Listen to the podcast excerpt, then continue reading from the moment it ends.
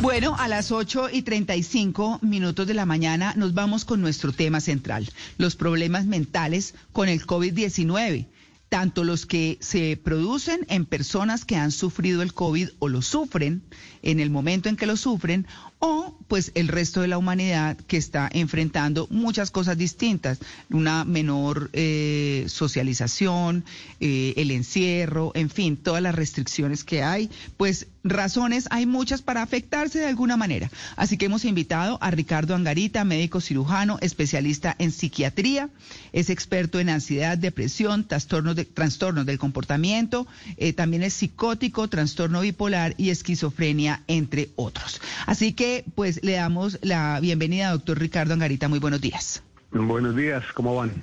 Bien, bueno, aquí como queriendo entender un poco por qué nos hemos encontrado y por eso pusimos este tema. ¿Sabe? Hemos tenido casos cercanos de personas que regularmente habían tenido un comportamiento normal y demás, pero que de pronto sufren el COVID, el COVID y durante la enfermedad o después de la enfermedad en algún momento resultan con depresión la depresión que jamás habían sufrido y se quieren morir y es una cosa que no manejan y la familia está desconcertada y demás. Entonces uno dice, bueno, ¿y esto qué? Queríamos como tener una primera explicación en ese sentido y hablar de pues todas las afecciones, por supuesto, y ver que sobre todo nuestra intención cómo podemos ayudar a las personas que lo están sufriendo y además cómo sobrellevar nosotros nuestras propias afecciones. Sí, este, este virus genera una respuesta inflamatoria generalizada. Entonces, eh, no afecta únicamente el pulmón. De hecho, a muchas personas les afecta más o menos el pulmón, pero no, no tanto, y por eso es que no requieren eh, asistencia en cuidados intensivos. Mm. Pero todo el organismo se inflama, completamente todo, y el cerebro no está exento, también tiene un neurotropismo, se llama eso, es decir, que puede afectar tejido nervioso. Esa inflamación es una inflamación no, no severa, es decir, no es gravísima, porque si fuera gravísima, pues sería una encefalitis viral, que generalmente es mortal. Pero el grado de inflamación es suficiente para que afecte todo el sistema de regulación de las emociones y las motivaciones que llamamos sistema límbico. Ese sistema mm, está como capitaneado por un pedacito del cerebro que se llama el hipotálamo. Y ese hipotálamo es el que lleva eh, eh, la regulación general de todas las funciones adaptativas. Entonces, ese hipotálamo se afecta. La enfermedad depresiva tiene que ver, la enfermedad depresiva no COVID, tiene que ver también con esa misma inflamación en, hipotálamo y, bloqueos del sistema límbico. Eh, las funciones de supervivencia, el deseo de vivir, el gusto, el placer por las cosas, están ahí, pues digamos, como patrón inicial en unas redes complejísimas, porque el cerebro humano es supremamente complejo, que van a las cortezas frontales, parietales, temporales, a todas las cortezas. Bueno, en el momento de la inflamación de la base del cerebro, que es la que es un poquito más sensible a ese tipo de inflamación, también se afectan las cortezas frontales la persona primero entra en confusión. Es decir, como que dónde es que estoy, qué es lo qué día es y, y, bueno, sabe quiénes son las personas, reconoce, pero, pero entran en periodos de confusión. Em, todo parece extraño, empiezan a tener fenómenos de extrañamiento, de realización y el sistema básico motivacional se cae al piso. Entonces, eh, mira, te curaste, el pulmón está bueno. Eh, sí. ah, bueno, qué maravilla. No, hemos orado por ti. Eh, Dios te hizo el milagro. Ah, sí, qué maravilla. Pero al lado de esa desmotivación y de ese bloqueo aparece también el descontrol de las cortezas frontales y se genera ira y uno los ve furiosos. Entonces mm. todos que estábamos tan queridos orando por él y viene y tan desagradecido que nos dice no me llame, no me moleste, eh, tráigame el agua, bueno, y la pobre, la pobre persona que le esté asistiendo, pues no sabe ni qué hacer. Afortunadamente eso es pasajero, pero el pasajero no es tan, tan cortico. Es decir, ah. en las personas que requirieron asistencia de unidad de cuidados intensivos sin haber sido intubadas, eh, por lo menos tres meses de recuperación. Y las personas que requirieron un poquito más tiempo y más esfuerzo, pues eh, de pronto duren un poquito más. Eso afecta no solamente el estado de ánimo, sino que afecta también la respuesta motora. Entonces uno se va a mover y el brazo no le responde. Pararse es dificilísimo porque hay un bloqueo por inflamación en la placa neuromuscular y los músculos no responden igual de bien. Casi que hay que hacer un proceso de fisioterapia readaptativa como la que le pasa pues a la gente que, que está en cama por, por semanas. Entonces la sola inmovilidad ya le bloquea el funcionamiento motor y a las personas pues nosotros estamos acostumbrados a ser gracias al movimiento. Yo soy, yo existo porque camino, porque abrazo, porque toco, etcétera, etcétera. Y ahí eso se desaparece durante, durante semanas. Eso hace que se empiece a desconfigurar también la imagen personal, ya hablando psicológicamente, sobre un terreno orgánico cerebral, la imagen de uno, el yo, lo que llamamos en, en psicoanálisis el self, es decir, la imagen que tengo yo de mí mismo y que puedo querer o no querer, aceptar o no aceptar, se ve comprometida ahí. Eh, algunas personas presentan también fenómenos psicóticos, es decir, inquietud, confunden a las personas, eh, tienen comportamientos desinhibidos, eh, no solo de agresividad, sino también sexuales. Y mm, eso sucede cuando ya pueden quitarles la sedación, porque lo primero que hay que hacer es sedarlos. Y todo el proceso inflamatorio cerebral se pasa más o menos bien gracias a que están sedados, es decir, están en un coma inducido que permite que el cerebro se vaya desinflamando inflamando sin presentar estos fenómenos tan graves. Una vez que ya la persona se mejoró, porque el tratamiento que se hace es un tratamiento sintomático, es decir, se inflamó, desinflamémoslo y le ponen corticoides y le ponen antiinflamatorios y le dan Dolex. Y la persona, pues cuando ya por fin le dan de alta, está todavía un poquito obnubilada y tiene un muy bajo control de emociones y además tiene generalmente un síndrome depresivo post-COVID. Eso, de eso no se escapa nadie, o sea, eso le da a todo el mundo. Ah, Las personas que tienen una capacidad antiinflamatoria, es decir, de regulación personal más alta, esas personas se recuperan un poquito más rápido, pero antes de cuatro, seis, ocho semanas no se recuperan. Ahora, los que no la tuvieron así de grave, sino que fueron manejados en su casa, que afortunadamente es la gran mayoría de los casos, eh, de todas maneras tienen unos episodios, unos días de irritabilidad y unos días de desmotivación que con el paso de los días sin necesidad de ninguna intervención farmacológica se van mejorando. Esos, esos son. Y, y la otra gran, gran, gran, gran, gran mayoría son personas que el COVID no, los afecta. Es decir, eh, su sistema de inmunidad celular, la primera inmunidad en las mucosas nasal y, y, orofaringea, eh, detiene el virus de inmediato. El virus ni siquiera hacen anticuerpos porque el virus a ellos no les pasa. No sabemos si las otras variables, la, la británica o otras de pronto sí pasen, pero hasta el conocido hasta ahora no, afortunadamente. Es decir, que la contagiosidad real del virus es muy bajita. Donde fuera alta estaríamos más o menos ya en el Armagedón. Claro, no, eh, yo es que eh, todo eso que usted estaba describiendo nos recuerda uno de los casos que escuchamos en el Consejo de Redacción de alguien muy cercano a uno de nosotros, que es un adulto de 86 años, que uno dice, no, la sacó olímpica, porque con esa edad, pues la verdad es que nadie, eh, eh, digamos, son muy pocos los que sobreviven. Pero lo cierto es que eh, esta persona casi no se afectó, le hicieron una ayuda con oxígeno, pero una cosa mínima, pero el tema de quererse morir tenía a la familia absolutamente impresionada y además eso que usted dice de esa rabia y ese mal genio y tratar mal a las enfermeras y a los médicos y demás, cuando nunca, cuando sea una persona amable, cuando todo eso, entonces dice uno, qué afección tan difícil. Y digamos que le pasó como, como a las cuatro semanas más o menos eh, y estuvo eh, hospitalizado más o menos, eh, más por su tema, un poquito con la ayuda del oxígeno, que no fue nada grave, según nos contaban, pero sí su tema de que me quiero morir y me quiero morir y me quiero morir, todo el mundo decía, pero esto cómo así, y la familia no entiende y todo el mundo preocupado y todo eso que usted cuenta. Y cuando usted dice que algunos después y otros durante, eh, están o agresivos o están desanimados o con la depresión y demás. Eso dura un tiempo, pero eso no se queda.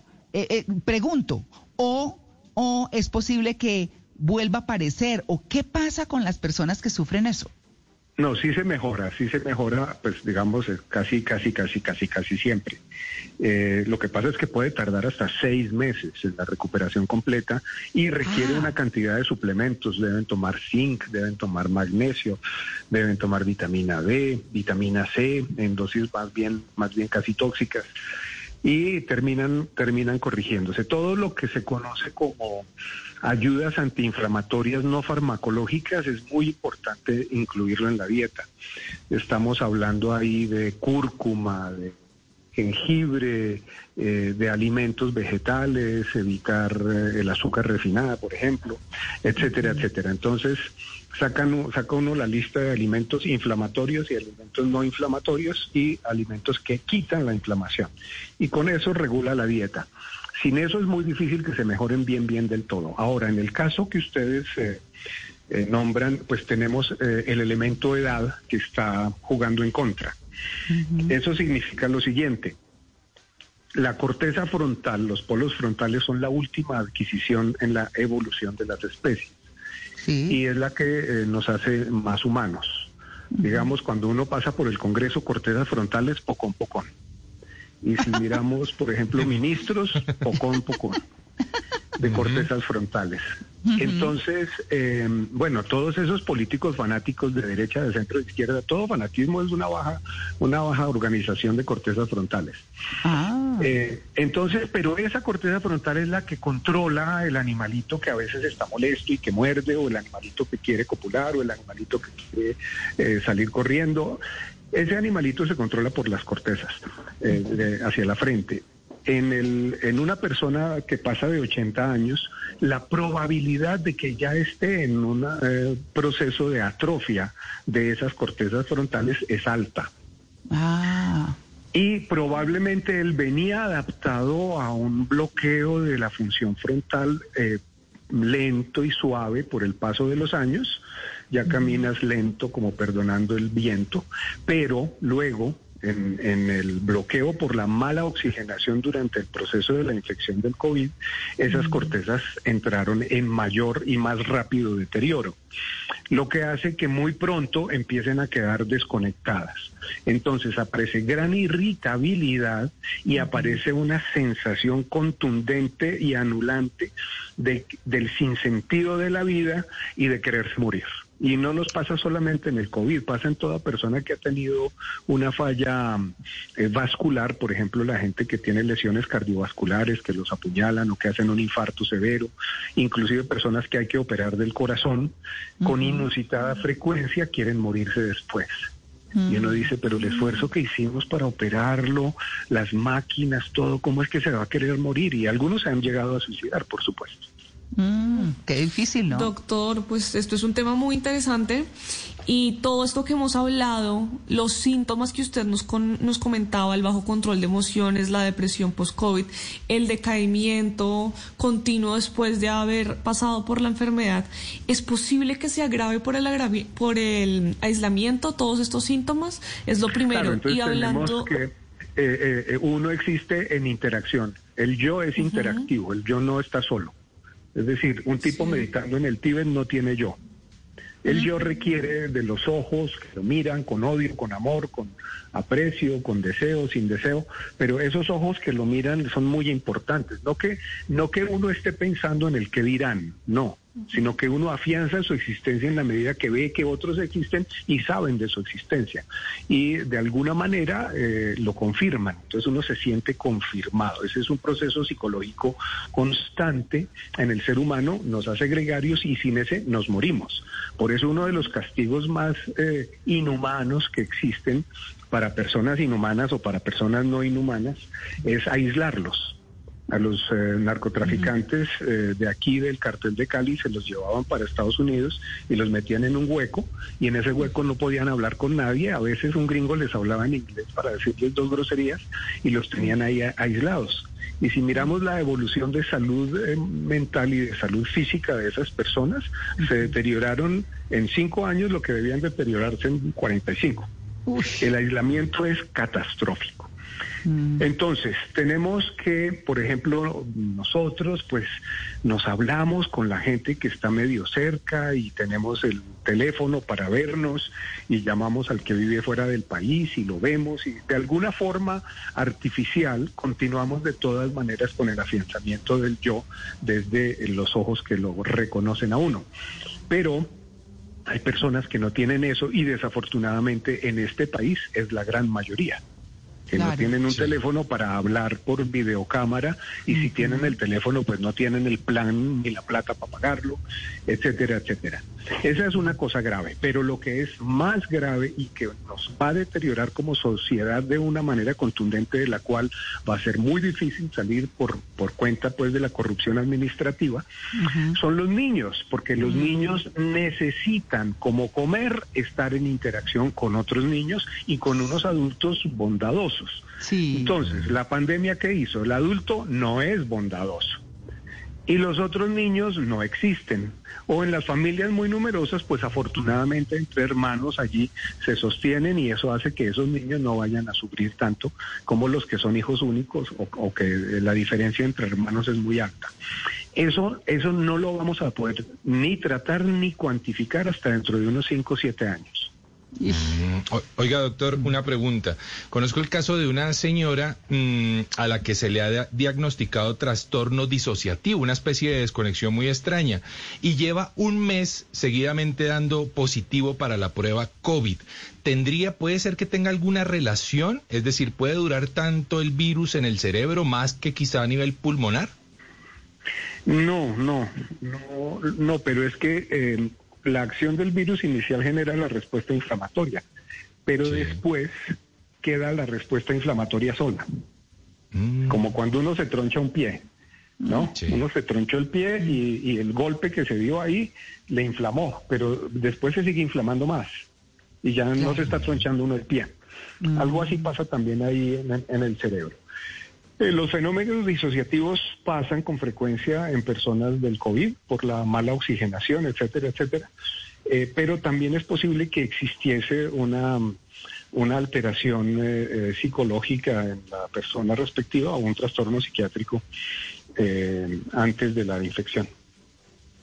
Doctor, en ese panorama que usted nos eh, ofrecía al principio de las distintas manifestaciones del virus en las distintas personas, también entran los que han sufrido el recontagio que les dio hace dos meses o tres meses y volvieron ahora a dar positivo porque se volvieron a contagiar cuando en principio pensábamos que eso no era posible y ahora está comprobado que sí.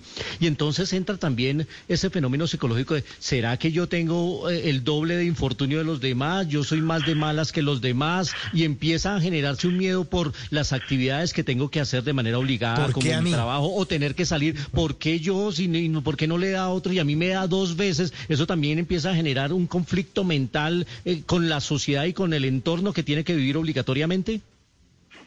Sí, eh, bueno, lo primero es que no es tan cierto que las personas se reinfecten pues fácilmente. Sí hay unos poquitos casos, pero son contados, o sea, muy poquitas personas después de haber pasado un episodio COVID eh, mediano, digamos, de manejo en la casa, con una semana de malestar gravísimo, dolor, anosmia, mm, agucia y todo eso, esa persona que le vuelva a dar y que, y que le vuelva a marcar positivo, hay que mirar el positivo dónde porque es que los exámenes que tenemos, el PCR y las otras tres pruebas de antígenos, son cuatro pruebas de antígenos dentro de las cuales una es la PCR. Esa mide antígenos, es decir, mide presencia de virus. Pero la especificidad de esas pruebas está por debajo del 70%, lo que significa que al menos el 30% vamos a tener errores, tanto de identificarlo como de dar positivos falsos que pues no es culpa de ningún expresidente ni nada que haya falsos positivos en el PCR, tampoco exageren.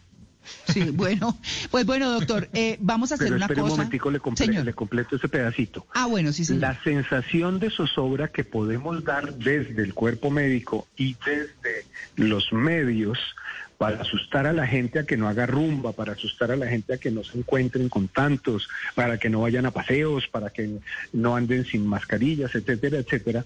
Esa, esa buena intención sí está generando un malestar social grave. Y sí está generando en el inconsciente colectivo una caída sobre la esperanza, sobre la alegría de vivir, ¿no? Entonces todos esos maestros orientales diciendo que viva el instante, que se goce la flor, que cada respiración es un encuentro con Dios, todo eso se está yendo al traste. Sí, que es importante además. Pero mire, como, como nos falta hablar justamente de eh, aparte de los de las personas que están enfermas, pues cómo llevar la vida, cómo tratar de hacer que no se afecte tanto eh, la emocionalidad, la mente, el cerebro, en fin, todo eso. Lo invitamos a que esté un ratico más con nosotros después de las noticias, eh, si está de acuerdo, eh, doctora Bueno, perfecto, me encanta. 8 y 56.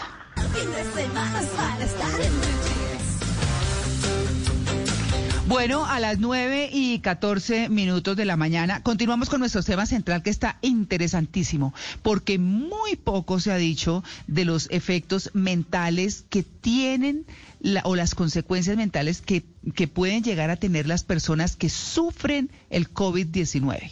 Y eso lo abordamos en el primer segmento, en el segmento anterior. En este segundo vamos a cerrar y eh, pues hemos estado hablando con el doctor Ricardo Angarita, que es médico cirujano y especialista en psiquiatría, experto en estos temas, porque, porque queremos hablar ya de el resto, de los que no se han enfermado, pero que eh, uno nos hemos enfermado, pero que estamos sufriendo otro tipo de afecciones eh, mentales por cuenta de, eh, digamos, de, estar encerrados, del distanciamiento social, y es ahí a donde quiero llegar. ¿Qué hacemos? Porque una cosa es la distancia social y otra cosa es no socializar no sé si estoy equivocada, pero uno, de alguna manera, la tecnología eh, le permite reunirse con los amigos en, en, una plataforma digital y echar carreta. Así hacemos nosotras, eh, por ejemplo, con algunas amigas y nos reunimos una vez al mes y echamos cháchara, nos reímos, cada quien se hace su café, se come su pedazo de torta, lo que sea, y se ríe y se actualiza. Eh, uno ya no se entera tanto de las cosas de la oficina, pero bueno, por ahí de pronto le llegan eh, chismecitos, como decimos por ahí. Pero, pero digamos que la socialización de todas maneras cambió en el escenario donde ocurre. Sin embargo, una cosa es la distancia social y otra es no socializar. No sé, no sé si estoy en lo correcto, eh, doctor Angarita. Sí, sí, son cosas completamente distintas. La propuesta inicial de, los organismos de control estatal era que uno no se viera sino con las personas con las que convive y que no tuviera pues ningún contacto de nada. Eso en realidad eh, eh, si se pasa de más de cuatro semanas ya va a generar un trastorno psicológico y social terrible en todas las personas. Pero como el ser humano pues tiene sus, su, su fuerza y su capacidad adaptativa, pues los muchachos jóvenes, digamos, de 17 a 35 años, eh, se siguieron viendo con sus amigos. Claro, la gente responsable y juiciosa y querida eh, se veía con sus amigos y si alguno, eh, un familiar salía con el COVID positivo, entonces le informaba a los otros, los otros se aislaban un tiempito, se tomaban la prueba y en realidad ha habido más o menos un, un control eh, exitoso desde ese punto de vista en esa población. Eh, y pues no se han acogido a la cosa de quedarse encerrados en la casa y eso. La baja movilidad es muy negativa pero catastróficamente negativa. Ah, y a muchas personas desde de todas las edades, desde 15 años en adelante, les está pasando que se levantan, se, echan agüita en las lagañas y comienzan a trabajar en el computador y así hasta el mediodía y luego por la noche y así pasan los días y los días y los fines de semana es igual y los domingos y todo sigue siendo igual. Y eso va en detrimento de la salud general y, por supuesto, también de la salud mental. Entonces se está recomendando a toda la gente por a través de las redes o los médicos en consulta que por favor hagan ejercicio, que salgan a caminar. Afuera la carga viral en, al aire libre es cero, en el sentido en el que no es contagiante. Así la persona que va delante de uno estornude sin tapabocas, la cantidad de virus inmediatamente queda dispersada en el ambiente y eh, la luz natural y los otros virus y las otras bacterias destruyen a esos virus enseguida. Entonces, caminar al aire libre, trotar al aire libre, montar bicicleta, son eh, eh, actividades ya no solamente recomendables, sino que casi que la base de la salud futura de la población muy importante que salgan a caminar y muy importante que salgan a hacer un poquito más de ejercicio. En el gimnasio quizás ya el riesgo sí cambia, mm, porque el gimnasio pues el aire no es igual, en fin. Sin embargo, la mayoría de los gimnasios tienen corriente de aire en función, es decir, que no hay acumulación de aire quieto en ninguna parte y eso facilita pues que no existan eh, contagios y las medidas eh, sanitarias pertinentes. Em, la sola caminadita, la sola caminada, o los encuentros de, amigos, personas responsables de más de 55 años, se reúnen todos, 5, 10, 15, 20 personas, pero se reúnen en un parque y todos con tapabocas y charlan y pasan un rato delicioso y el riesgo de contagio es cero. Eso habría que promoverlo. Sin embargo, las, los mensajes que da el ministerio y el gobierno en general son de quédese en casa, quédese en casa, quédese en casa. Eso va a atrofiar a todas las personas. Doctor, ¿qué responsabilidad o qué grado de obligatoriedad debieran tener las empresas a la hora de ofrecer un acompañamiento psicológico a sus empleados? Lo digo porque en nuestro caso yo eh, he tenido ya charlas con psicólogos, sesiones grupales y sesiones individuales, pues porque hay muchos temas que nos agobian y eso pues eh, hace parte de la salud mental de los empleados, hasta donde las empresas tienen que estar obligadas a brindar ese acompañamiento. Si no conozco la norma respecto a eso, digamos que como es una situación especial por la por el decreto de, emergencia sanitaria, eh, no incluye eso, no lo prevé, no lo he visto. Pero sí he visto que, por ejemplo, Comeva a todos sus afiliados les ofrece asistencia psicológica gratuita a los afiliados, ¿no? Me imagino que a los empleados, por supuesto que también y em, es de esperar que otras otras empresas de ese mismo estilo estén haciendo lo mismo. Conozco esta porque me llega la publicidad todo el tiempo.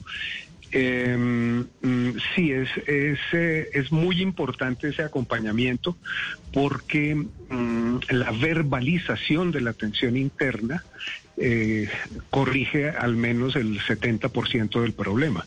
Ya el 30% restante, pues habría que eh, ayudarlo de pronto con la interacción social o con, o con medidas farmacológicas.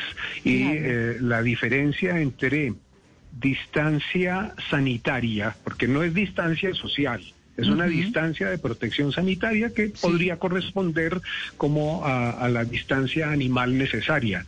El problema de uno subirse a un bus es que esa, esa distancia que uno mantiene en un centro comercial, en el supermercado, en la calle, eh, se pierde por, por, por lo, lo pequeño del espacio de un bus o un avión. En los aviones también se pierde la distancia sanitaria que no es social. Esa es una cosa. Y la interacción social que hace parte de la salud funcional del ser humano, eh, pues debe promoverse. Claro. Bueno, eh, hablemos eh, ya para cerrar, ya para cerrar, doctor Ricardo Angarita. ¿Qué hacemos? Porque, porque claro, anoche justamente me vi un video de un médico que hablaba de eso que usted abordó justamente hace un momento, y es cómo realmente se infecta uno de COVID-19. El COVID-19 eh, no llega así como, como tan, tan fácil, ni, ni la cantidad es siempre la que afecta, en fin, son, son muchas maneras, pero usted habló del espacio público. ¿Cómo hacemos? Eh, quienes estamos eh, viviendo esta vida así que no estamos recluidos en una clínica o aislados por el COVID para seguir llevando nuestra vida sin afección eh, mental de la manera mejor posible. Sí, hay dos cosas súper importantes de, importante aclarar. La primera es que si yo estoy con fiebre, con tos, con anosmia, con dolor muscular, hasta que me salga el PCR, yo me quedo encerrado y aislado, inclusive en mi casa. Esa es una medida que todo el mundo en conciencia debe tener.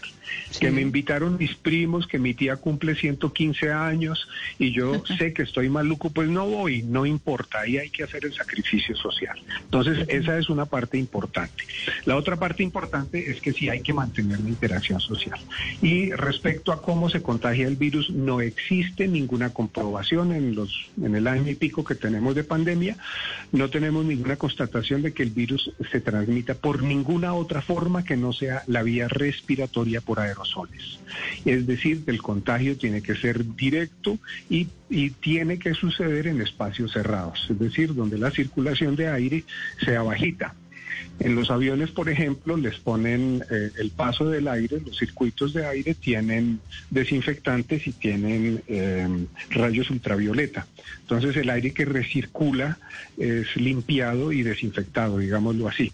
Hoy en día en la mayoría de los aviones, supongo que muchos no lo tendrán, pero la mayoría lo tienen pero esa, esa cercanía con la persona que está en ese momento botando virus por todos sus poros es la única posibilidad de que a uno se le pase el coronavirus. De resto no existe. Tocando objetos, eh, cogiendo la varilla del bus, eh, sentándose en una mesa y tocando la mesa donde alguien estornudó. Eso es muy poco probable porque el virus no tiene una supervivencia larga en el medio ambiente. Él necesita estar parasitando células. Y las células generalmente se mueren, se secan mucho más rápido de lo que dicen. Es decir, se puede encontrar una célula que resista ahí eh, agonizando encima de una mesa eh, ocho horas o quince horas. Podría suceder, pero la mayoría en cuestión de minutos ya se ha destruido y el virus sale más rápido destruido también. Entonces, afortunadamente eso hace que eh, el contagio no sea tan alto. Eh, pero eso no significa que no haya que tener cuidado, porque aunque son poquitas las personas que se infectan, la capacidad de asistencia médica es muy bajita porque la tenemos calculada para las enfermedades normales que tenemos. Y siguen dando gripas de otro estilo, y sigue dando dengue, y siguen dando influenza y para influenza. Hay muchas enfermedades que, siguen sucediendo, por, pero em, entonces ya no tenemos la capacidad porque el agregado que implica el coronavirus no nos deja la opción de atenderlos a todos. Por ese motivo es que se recomienda el cuidado. Y de hecho, gracias a las medidas de aislamiento y toda esa cosa que pues no pueden ser tan largas, pero que son bienvenidas en este sentido, eh, las otras enfermedades sí han disminuido notoriamente, pero no han desaparecido tampoco. Claro.